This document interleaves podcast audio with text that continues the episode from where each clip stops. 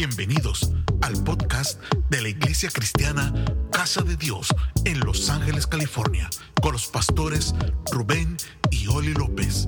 Esperamos que sea de gran bendición para tu vida.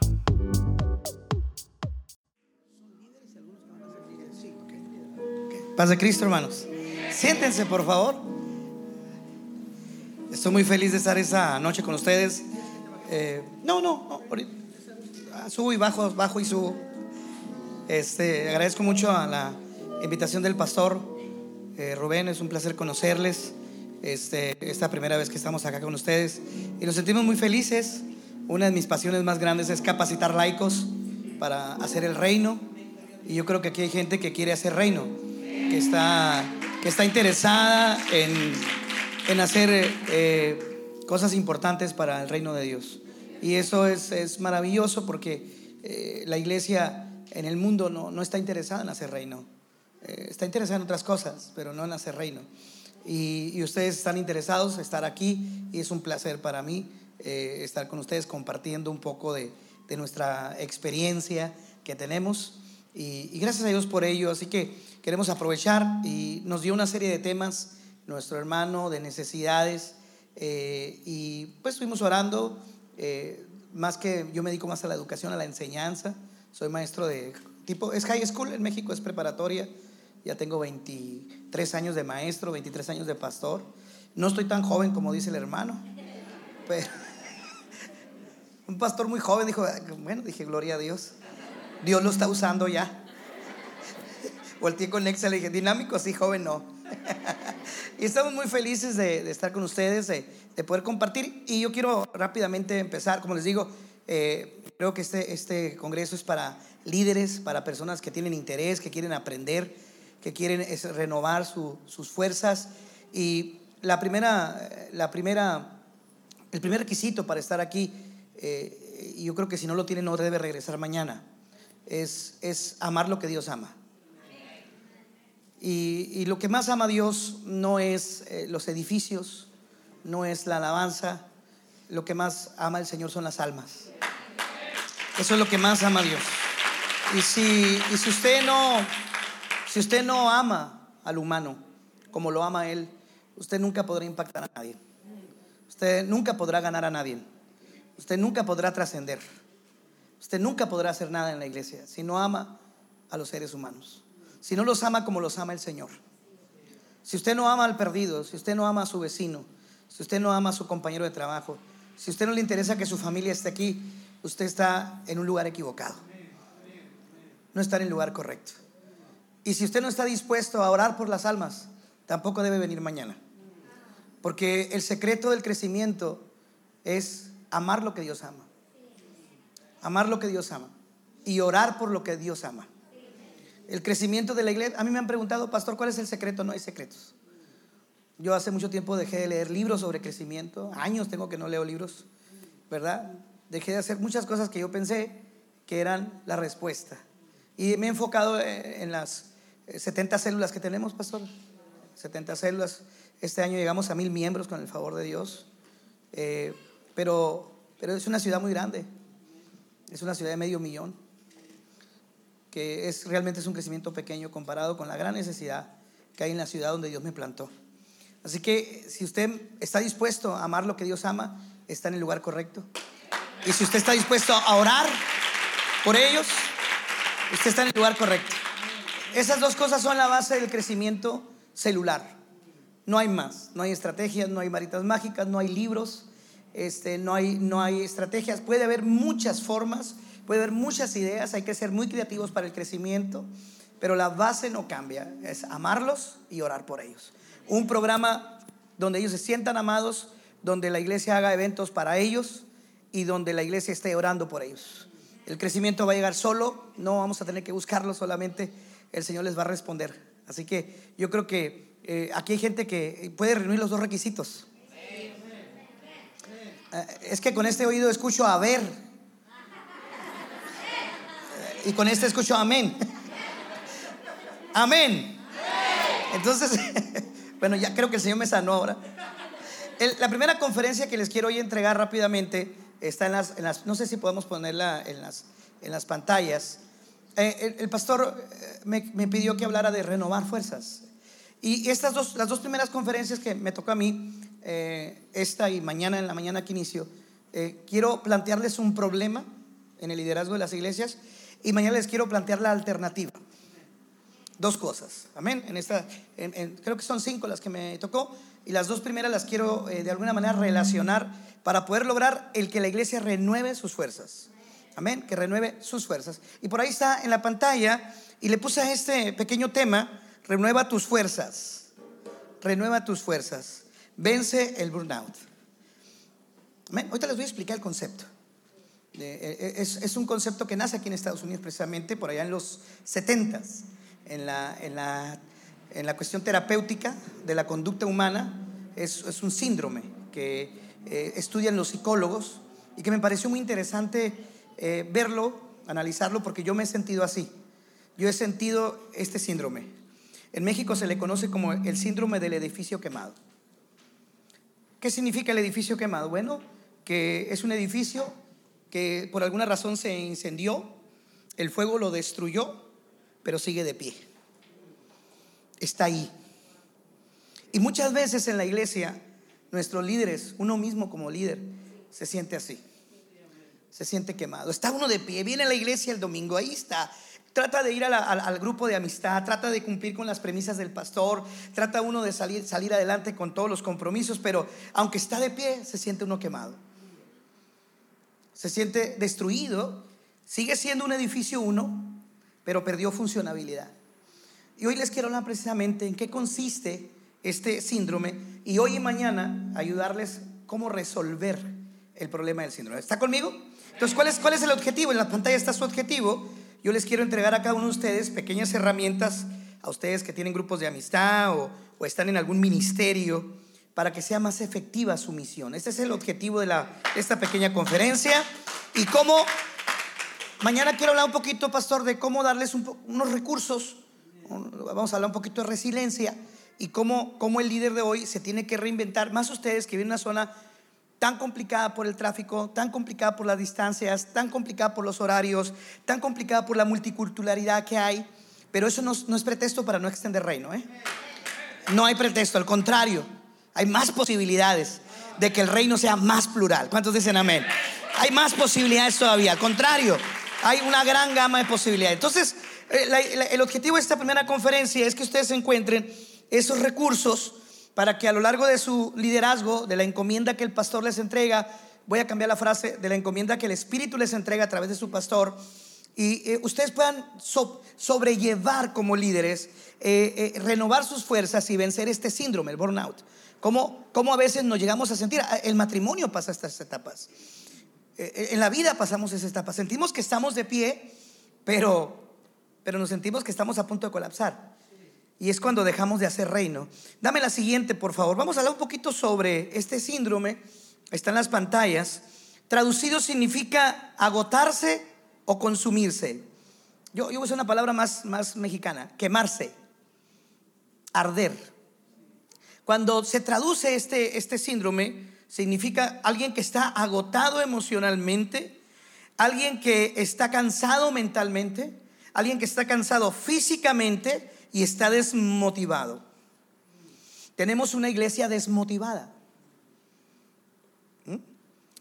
No, no, quisiera hablar de los efectos colaterales de la pandemia. Vamos a ver si en el transcurso de mañana vamos platicando un poquito sobre eso. Pero sí quisiera decirles que este síndrome, el que lo padece en la iglesia, el líder que lo empieza a padecer, se siente muy consumido, se siente muy agotado, se siente mentalmente desgastado, está desmotivado, está desmotivado en todos los sentidos, para orar, para los hábitos espirituales, para asistir, en la calidad en la que asiste. Una cosa es asistir y otra cosa es venir con calidad. La calidad, es decir, la forma en que asiste, no es la correcta. ¿Por qué? Porque está sufriendo. Es un edificio que sigue de pie, pero se está consumiendo. Los problemas de la vida diaria, el líder, el líder en la iglesia, aparte de estar aquí hoy, usted enfrentó una serie de retos. Eh, eh, tiene problemas con sus hijos, tiene problemas matrimoniales, tiene problemas financieros, tiene problemas familiares, tiene problemas hipotecarios, tiene problemas con los préstamos, con sus créditos, tiene problemas de salud incluso.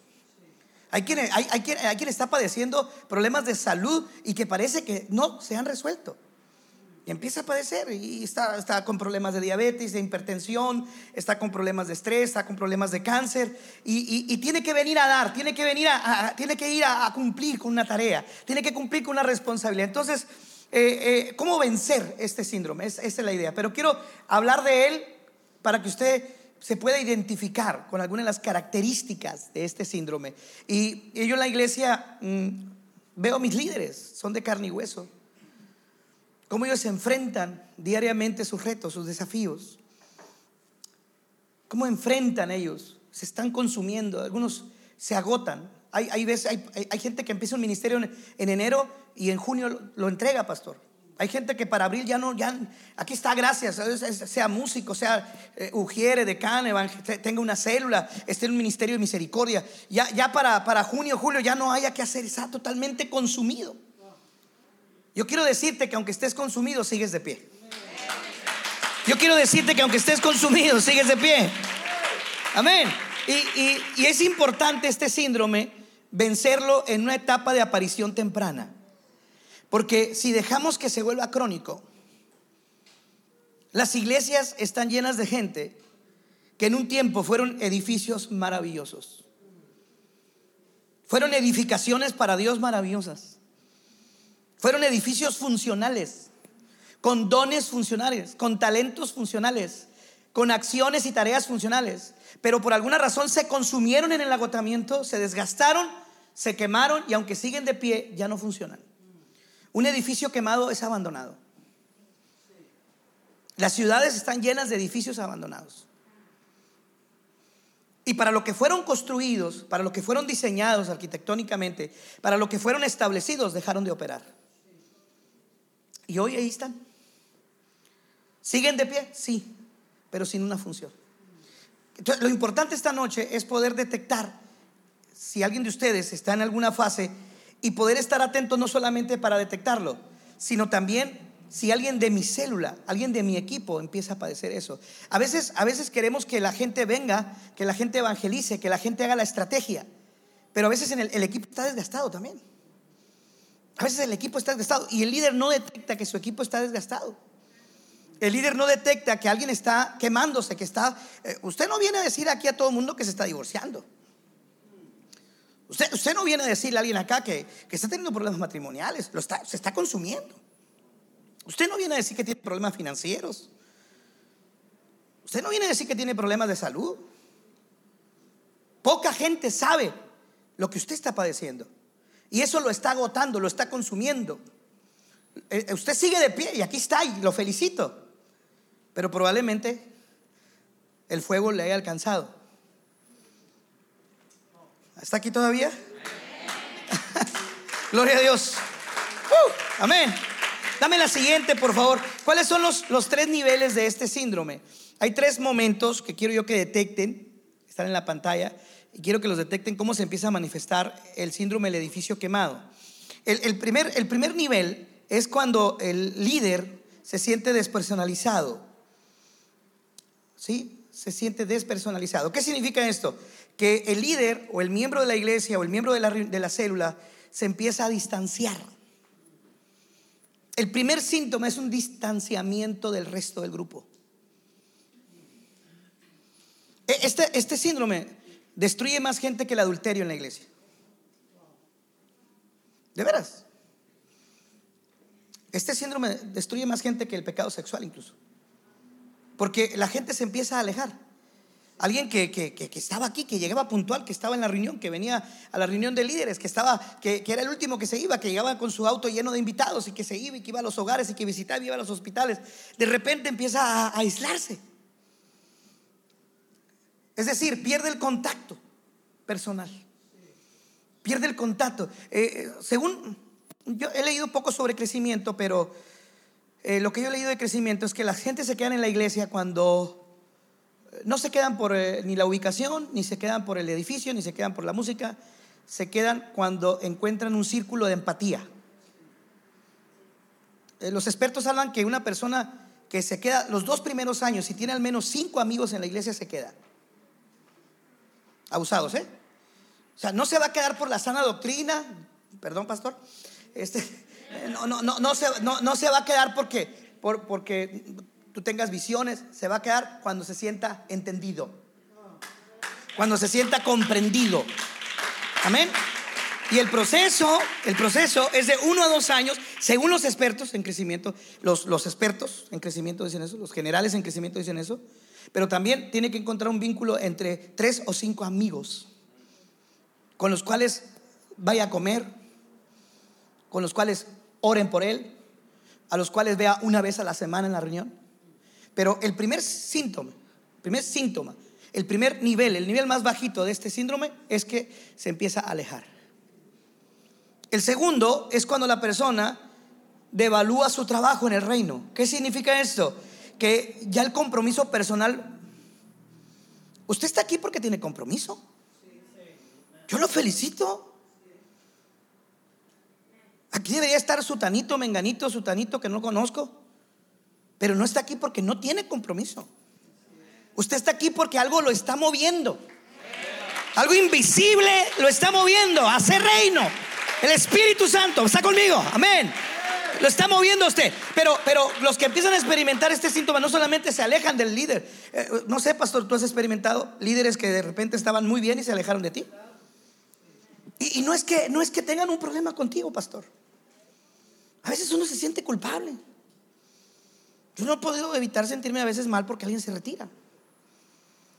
Pero este síndrome así actúa, es, tanto el conflicto interno, es tanto el conflicto, eh, es tanta la falta a veces de, platicar, de hablarlo, de, de, dialogarlo, de socializarlo, que eh, esta persona se empieza a alejar y empieza a perder el compromiso por el trabajo. Ya no viene a la reunión, ya no, ya no, ya no llega temprano, se queda en otra parte por allá, avisa cinco para las seis que no va a venir, te manda un WhatsApp, te dice, pastor, ya no cuente conmigo, ¿está conmigo? Se rieron, es que a lo mejor ustedes han mandado un WhatsApp ya. Dicen en Sonora, WhatsApp. ¿Sí está conmigo? Tercer nivel, tercer nivel, llega el agotamiento emocional. En la pantalla habla un poquito de cómo se expresa ese agotamiento emocional. Dice que primero es un vacío emocional y luego después de estarse experimentando, entonces se pierde la capacidad para manejar el estrés. Una persona que no sabe manejar el estrés se vuelve irritable y luego ansiosa, viene la tristeza y se pierden eh, algunos valores de autoestima. Es decir, se dejan de ver a sí mismo como lo que son. Ya no se siente hijo de Dios, ya no se siente aceptado, ya no se siente valorado, ya no sabe qué hacer con su nivel de estrés, tiene muchas deudas ese líder en la iglesia, tiene sus tarjetas al tope de crédito, tiene una hipoteca vencida, tiene un hijo en rebeldía que no, ah, no puede controlar, tiene un problema con un hermano en la iglesia personal, eh, no lo saluda, no han resuelto el problema, hay una familia que está molesta con otra. Y todo eso va metiéndole estrés, irritabilidad. Y de repente hay mucha tristeza, ya no hay gozo. La pandemia vino a agravar el problema psicoafectivo de la sociedad. Usted no tiene idea la cantidad de gente con trastornos ya no psicológicos, mentales. Ya, es un problema de salud pública. la gran epidemia, la, Organización Mundial de la Salud dice que la gran epidemia, no, va a ser COVID, va a ser los problemas mentales. E, y eso llega a la iglesia, hermanos. No estamos exentos de que nuestra puerta eh, emocional sea tocada. No estamos exentos de que nuestro sistema psicoafectivo sea tocado. Y si no hacemos lo conducente, si no estamos listos, prevenidos como gente sabia que somos, somos un pueblo sabio, no somos cualquier pueblo, somos un pueblo que tiene la palabra, somos un pueblo que tiene la verdad, somos un pueblo que tiene la revelación, somos un pueblo que tiene la dirección. Entonces, imagínate un líder con agotamiento emocional, pastor. Al rato, no solamente esto, sino se va a somatizar el problema va a traer hipertensión, va a traer azúcar, va a traer dolores musculares, le van a doler todas las coyunturas, le van a doler los músculos. los hombros, dolores de cabeza. Ahorita vamos a ver de pasadita algunos síntomas. ¿Vamos bien? Entonces, imagínate, vas a la reunión, vas con tus invitados, vas a un estudio en esa condición.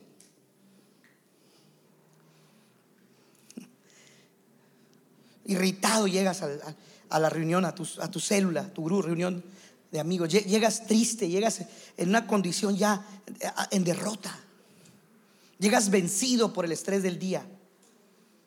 Entonces, es muy importante identificar si usted está ya despersonalizado de su iglesia, identificar si usted ya perdió, ¿verdad? La empatía con los demás integrantes del equipo.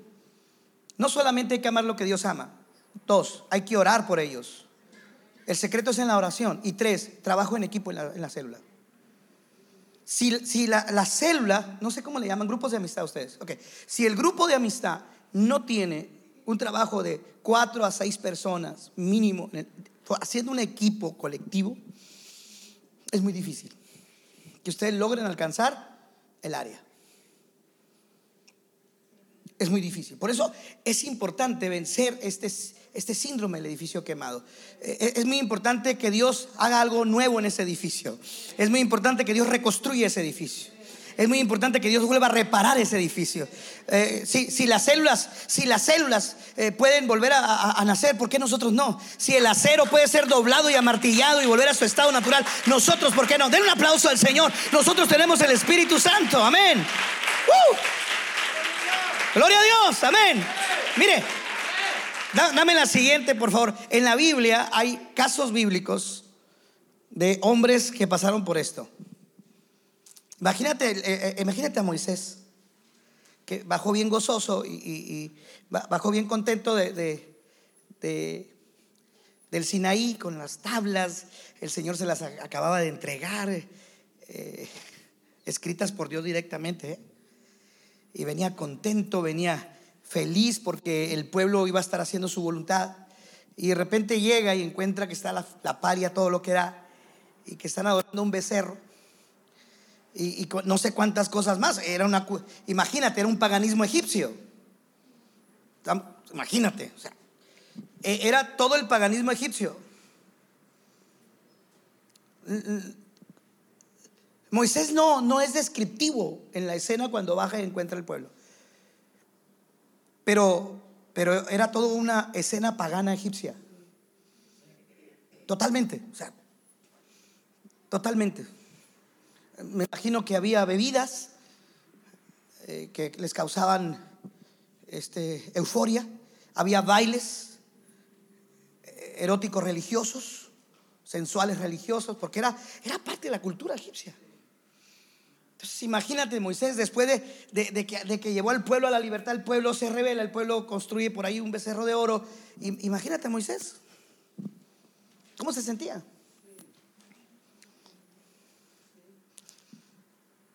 se sintió tan mal que quebró las tablas. Yo creo que la, escena más clara de su, de su irritabilidad fue que, quebró las tablas. Quebró lo que Dios le había entregado. Imagínate, piensa en ti hoy, que Dios te entregara por escrito algo, pero que Dios lo escribió, no tú. Wow.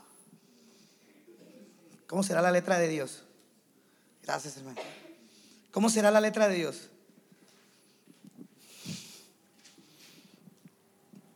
Moisés se sintió tan acabado como líder que no le importó lo que Dios le acababa de entregar. Y a veces Dios nos entrega cosas. A veces vamos a la reunión, tenemos un invitado como padres espirituales, lo estamos conduciendo. Dios nos entrega esa familia, nos entrega e-, ese vecindario, nos entrega esa comunidad, nos entrega ese, ese sector de la ciudad. Pero ocurre algo en nuestro proceso y tiramos lo que Dios nos entregó y nos desgastamos. ¿Cuánto tiempo pierde la iglesia desgastándose y descuida lo que Dios le entregó? Eso hace el síndrome burnout.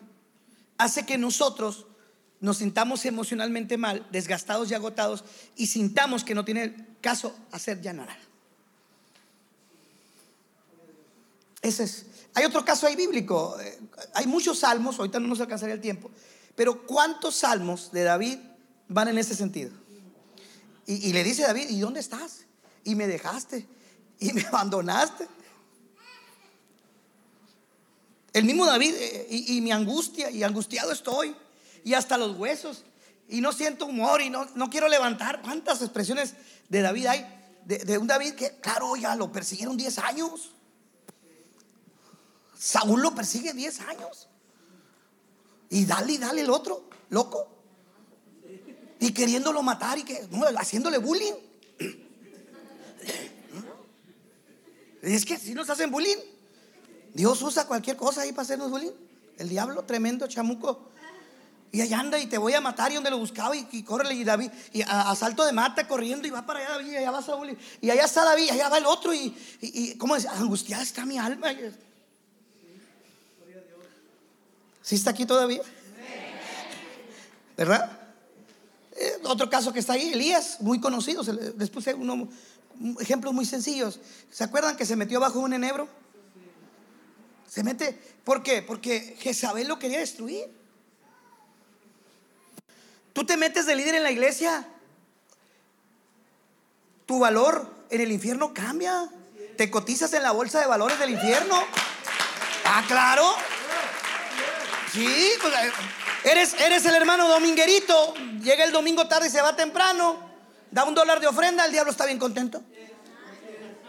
Pues este vato dice, este cuate, este amigo, este es mi compa.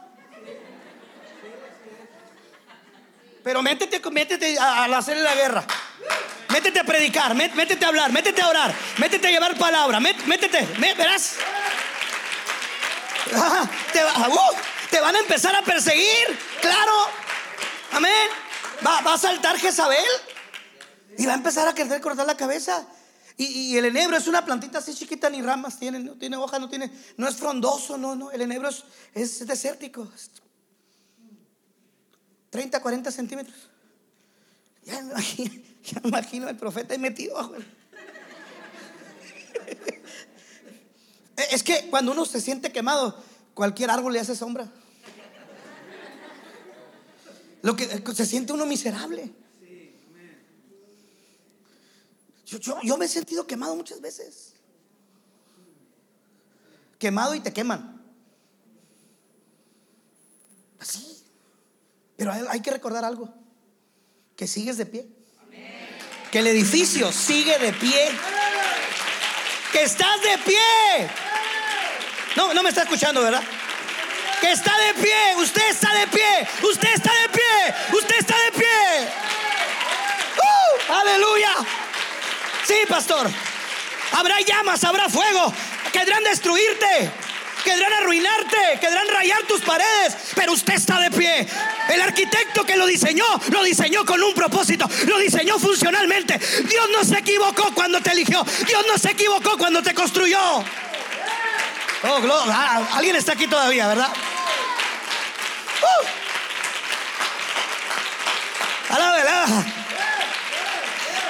Te han dicho que no era tuyo el llamamiento. Él te diseñó. Él tiene los planos, pastor. Él tiene los planos de lo que... Y te han intentado quemar. Y te han intentado destruir. Dios está contigo. Oh. Amén. ¿Se fija? Otro ejemplo, rápido. Jeremías. Jeremías. El poder del rey contra él. Jeremías deseó la muerte. Jeremías deseó la muerte. Estos personajes bíblicos pasaron un momento de agotamiento emocional, de agotamiento mental. Y cuando se somatiza eso, wow, dame la siguiente. Vamos a ver un poquito de somatización. Aspectos físicos, cefaleas, eh, dolores musculares, problemas de sueño, pérdidas de apetito, trastornos gastrointestinales, por ahí, le vamos a dejar la presentación, pastor. ¿eh? Ya la tienen los muchachos por si quiere compartirla con sus líderes. No, no hay problema. ¿Cómo, anda usted en, esos aspectos físicos? Seguido le duele la cabeza, seguido este, dolores musculares, ya la naproxeno y la paracetamol y le veo le hacen cosquillas. Pasa que ni la de Yodecta le hace. La vitamina B, nada. ¿No cómo anda? Problemas de sueño. Tenemos un gran sector de, de gente en la iglesia con insomnio. Nuestros jóvenes, a partir de la pandemia, cambiaron su sistema, se llama círculos circadianos.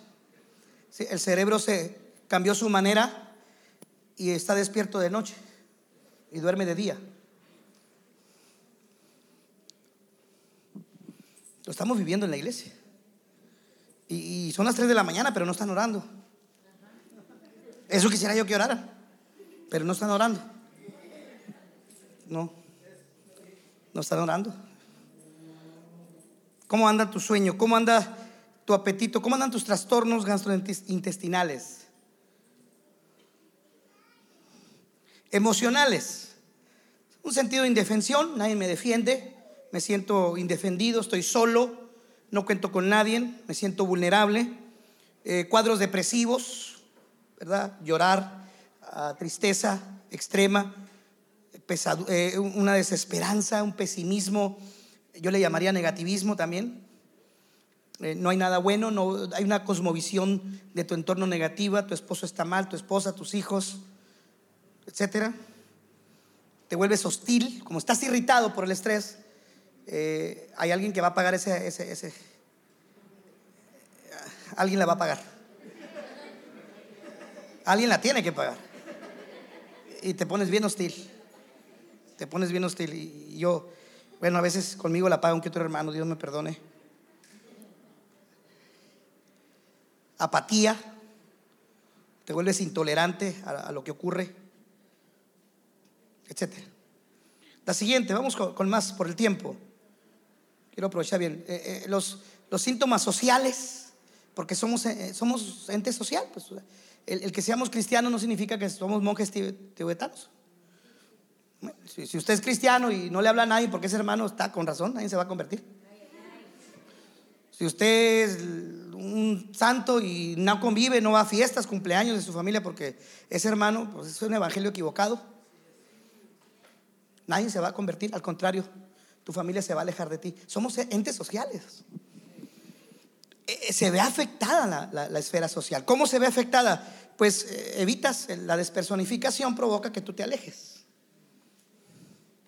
¿Cómo andan ustedes con sus amigos? Qué importantes son los amigos en la iglesia, pastor. Qué importante. Qué importante es sentarnos a comer juntos, porque en la mesa no hay jerarquías. En la mesa no hay jerarquías. En las mesas todos somos iguales.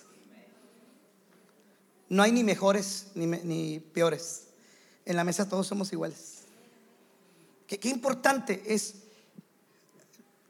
el contacto. Y este síndrome lo que provoca es el alejamiento. Es un síntoma. Son hermanos que se empiezan a alejar, líderes que se empiezan solos a alejarse. Eh, se empiezan a sentar allá atrás, este, eh, por allá andan, eh, evitan saludar, llegan tarde, se van temprano, no van a las reuniones sociales, a los, los convivios, empiezan a alejar. Conflictos interpersonales, ahí empieza a haber una serie de, discusiones, malos entendidos, pleitos en la iglesia, etcétera. No, no se sientan mal, aquí no pasa eso. Eso allá pasa en México, aquí no pasa. Como que no me creyeron, pero está bien. Mal humor.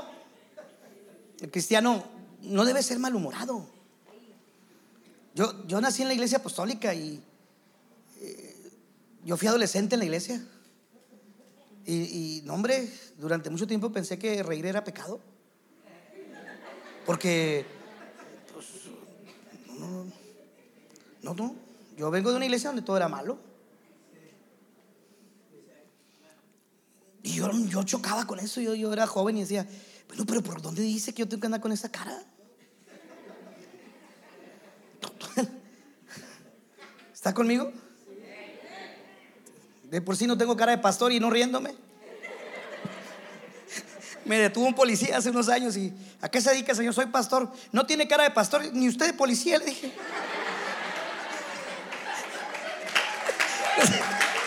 ¿Qué pasó? ¿Qué pasó? Pues usted empezó. Se, se va a llevar porque no aguanta. Paz de Cristo. ¿Cómo anda su humor? ¿Cómo anda su empatía? ¿Cómo anda su, su, su círculo de convivencia? ¿Cómo anda? ¿Cuántos amigos tienes en la iglesia? Oye, ¿cómo se va a quedar la gente si ni tú tienes amigos?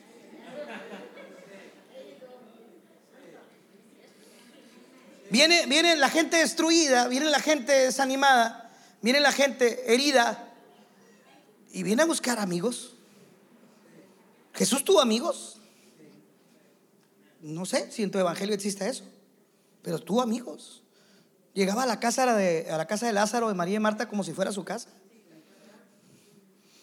Llegaba a la casa a Capernaum. La palabra Capernaum significa aldea de consolación. Llegaba a la casa de la suegra de Pedro. Ni Pedro quería la suegra como Jesús. Hasta las suegras despertaron ahorita, ahora acá. ¿Cómo anda tu vida social? ¿Cómo, ¿Cómo andas tú? Porque el que sufre este síndrome de burnout empieza a un aislamiento. ¿Cómo se despersonal? Hay una despersonalización.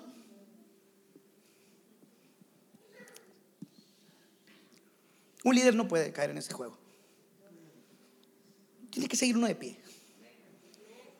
Se está incendiando por ahí un área de nuestra vida. Estoy de pie. Se quiere colapsar a veces. El edificio se mueve, hay temblores, hay sacudidas, hay tormentas, pero sigo de pie. A veces hay que llegar acá y seguir sonriendo. Hay que ir a la célula y seguir sonriendo. Hay que ir por el invitado y llegar con una sonrisa. Aunque nos estemos quemando. Aunque nos hagan acá, nos den un diagnóstico, nos acaban de diagnosticar lo que nos hayan dicho. Ese es el precio de ser líder. Y si, usted no lo, va a pagar, no debe estar en esta reunión. No debe estar acá. Mañana tenga el día libre, hoy no debe estar acá. Pero si usted está dispuesto a seguir de pie, usted debe estar aquí. Usted debe estar aquí. Amén. Continúo. Síntomas cognitivos. La, la cognitividad tiene que ver con esa parte eh, mental, tiene que ver con nuestras reacciones, tiene que ver con la inteligencia.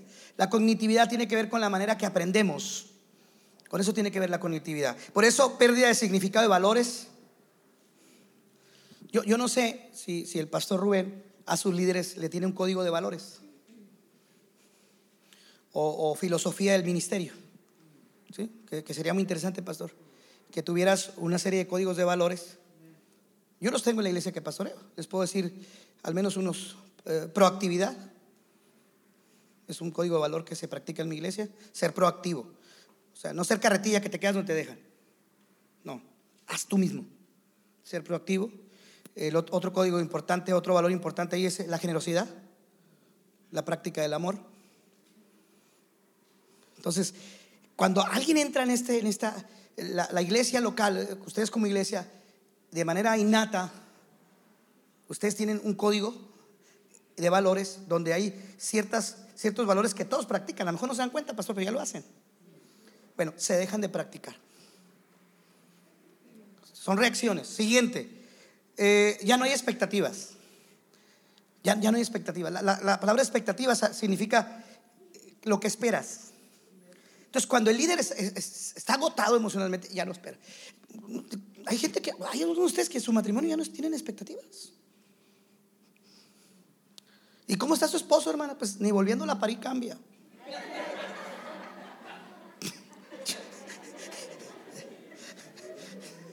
¿Ya perdió la expectativa? Mi hijo, ¿cómo está su papá? Igual de gruñón. ¿Ya perdió la expectativa? ¿Y cómo está la iglesia? Soso. ¿Y cómo estuvo el culto? Mm. ¿Y la alabanza? Porque como, como está agotado, vino sin expectativas. Cuando Dios es un Dios de expectativas. Nuestro Dios no se cansa de tener expectativas. Él sigue teniendo expectativas de ti. ¡Uh! Él sigue confiando en ti. Él sigue esperando de ti. Él sigue teniendo sueños contigo. Él sigue teniendo anhelos contigo. Él sigue ilusionado contigo. ¡Uh! ¡Hey! Tal vez uno como pastor, tal vez uno pastor, pierde la expectativa en la gente, pero Dios no. a veces uno como pastor se desespera, Señor, ¿qué hago con él, Señor? ¿Qué, qué hago con la líder? Te la envuelvo, te la llevas, ¿qué hacemos?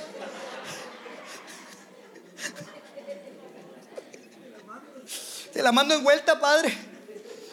Y Dios dice, hey, espérate, yo tengo expectativas. Pero quien está en este, en este agotamiento, las pierde las expectativas. Hay una desorientación. Vamos rápido ahora por el tiempo. Hay una desorientación terrible. No está orientado. Va a dar el tema a la reunión de amigos, está desorientado en el tema, no, no, no, no mezcla palabras, mezcla conceptos.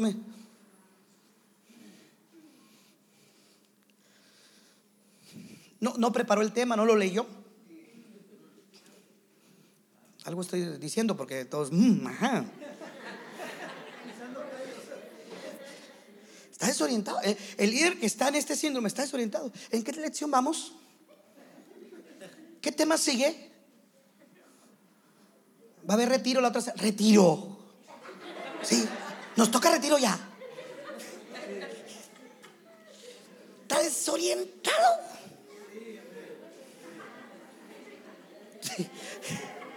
Eso pasa en México. Acá no se desorienta nadie. El GPS les ayuda mucho.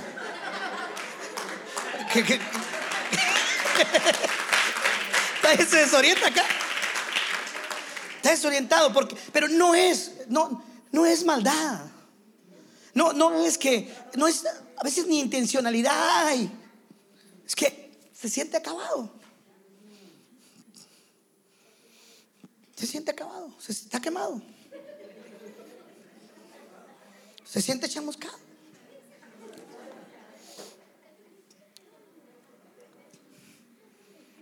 Mañana vamos a hablar cómo vencer este síndrome.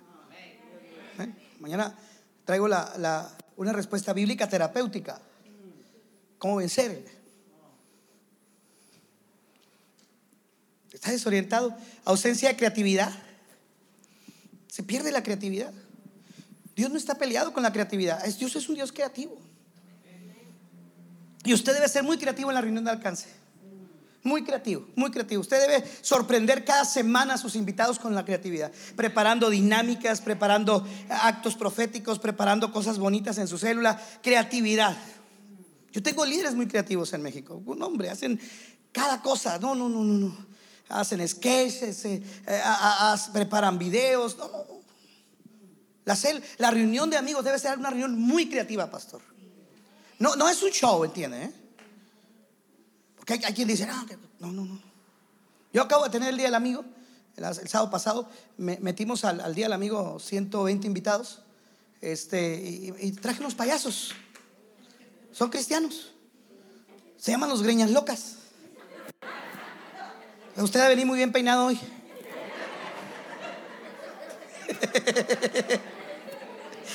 ¿Cómo es la greña? Porque también usted va a hacer greñas locas.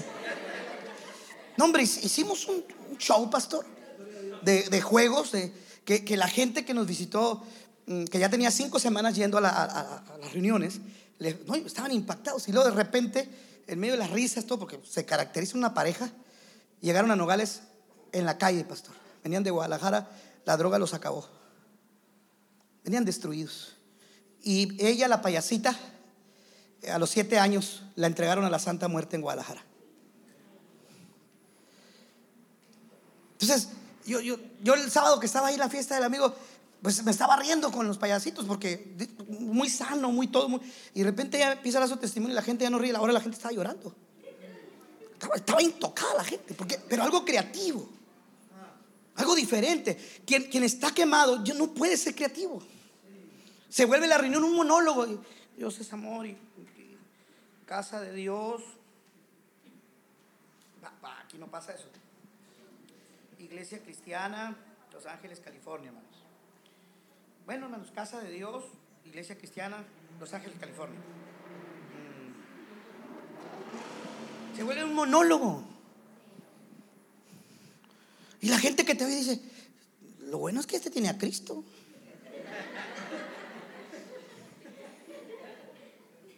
¿Estamos aquí?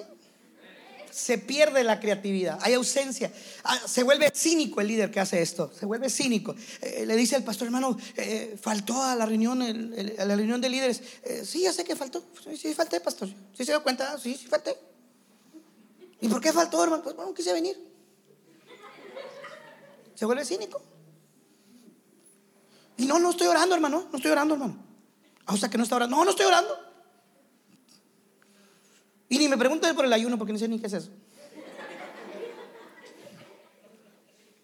Hay, un cinismo. Pero no es que sea cínico en sí. Es que el, estar agotado se vuelve un mecanismo de autodefensa. Porque no quiero que me digan al pastor y van a venir a saludarme. Y se van a acercar el domingo a saludarme. Y no quiero que me saluden porque me van a preguntar. Y, y yo no tengo por qué decir que estoy en un problema de divorcio. Y yo no tengo por qué decirles que me siento así. Amén. Dios está con ustedes. Facilidad de distracción y baja la productividad.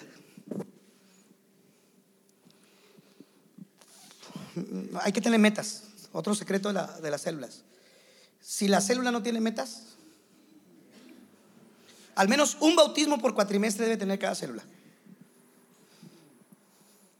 Está bien que no digan amén, pero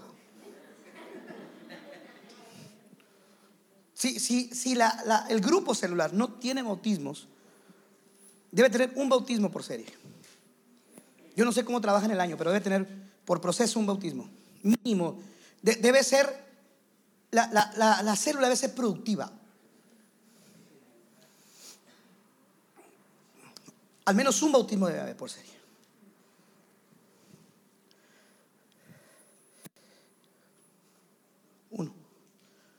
No lo van a lograr todas las células. No te desgastes en eso, pastor. Porque uno se desgasta mucho en eso, en que todas bauticen. No, no todas las células van a bautizar en una serie. ¿Estamos de acuerdo?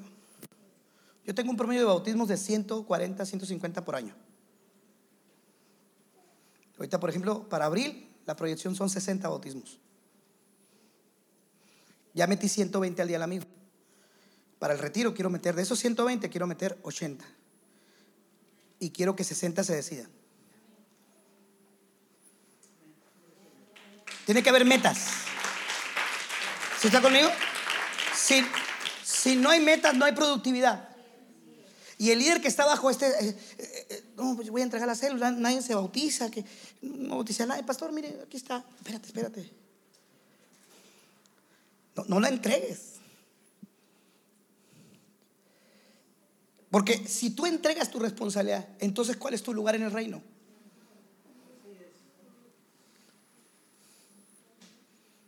Recibiste un regalo llamado Evangelio y cuando lo abriste venía en un moño grandote y decía salvación, redención, restauración, sanidad, liberación, cobertura, aunque no digan amén, prosperidad financiera, restauración familiar. ¿Alguien recibió ese Evangelio aquí?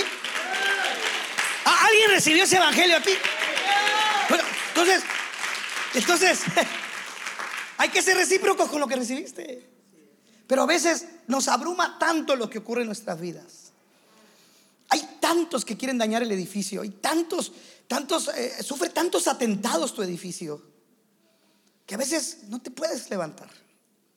Y yo quiero darte una, una alternativa. ¿Me das la última?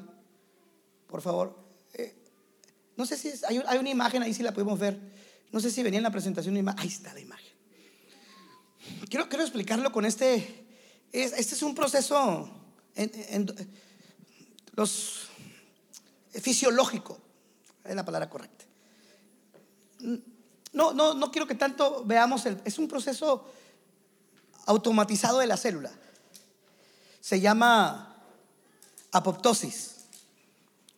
La célula, usted está compuesto de células. ¿Sí? Usted es un órgano vivo compuesto de células, ¿verdad? Ok. Cuando los glóbulos blancos atacan a los rojos, surge el cáncer. Y el cáncer mata la célula. La apoptosis es algo fisiológico natural que ocurre en nuestro cuerpo.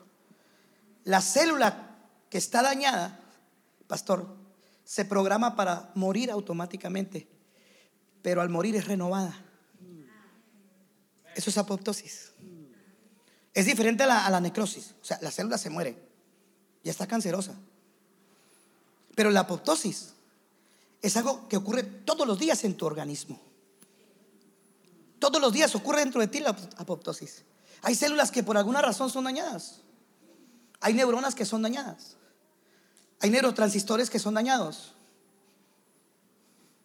Y la célula, Dios nos hizo tan perfectos. Uf, me gozo por esto. Nos hizo tan perfectos que esa célula se programa para morir. Y vuelve a nacer. En su muerte se reproduce y eso evita el cáncer.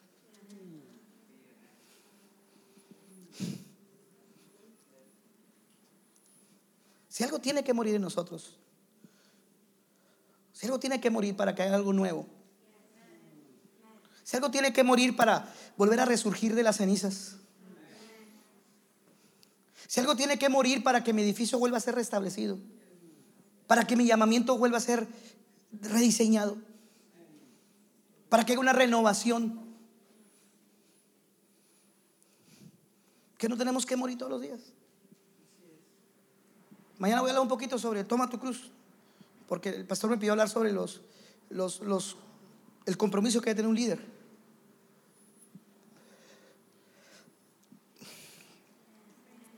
Prográmate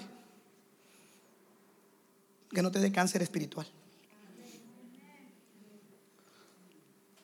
Si la célula tiene la capacidad de morir para renacer, ¿tú por qué no puedes volver a empezar?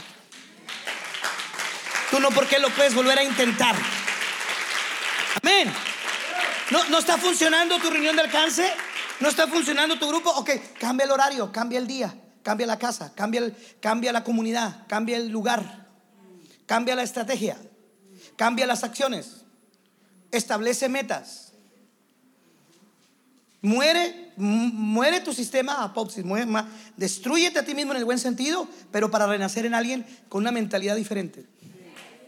Amén. Con una mentalidad diferente. Amén. Aquí los voy a dejar. Aquí los vamos a dejar. Para mañana continuar con qué hacer para ser fortalecidos. Amén. Espero que, que usted, aunque esté quemado y aunque esté agotado, esté de pie.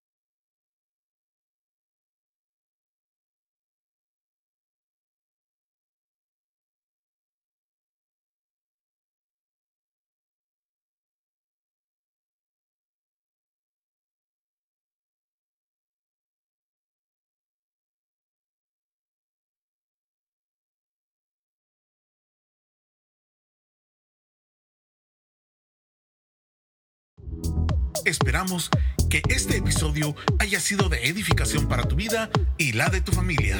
Visítanos en nuestras instalaciones en 1328 East Florence Avenue, Los Ángeles, California, Estados Unidos 90001. También puedes visitar nuestras redes sociales Facebook e Instagram como A la Casa de Dios en www.alacasadedios.com o escríbenos a contacto arroba alacasadedios.com.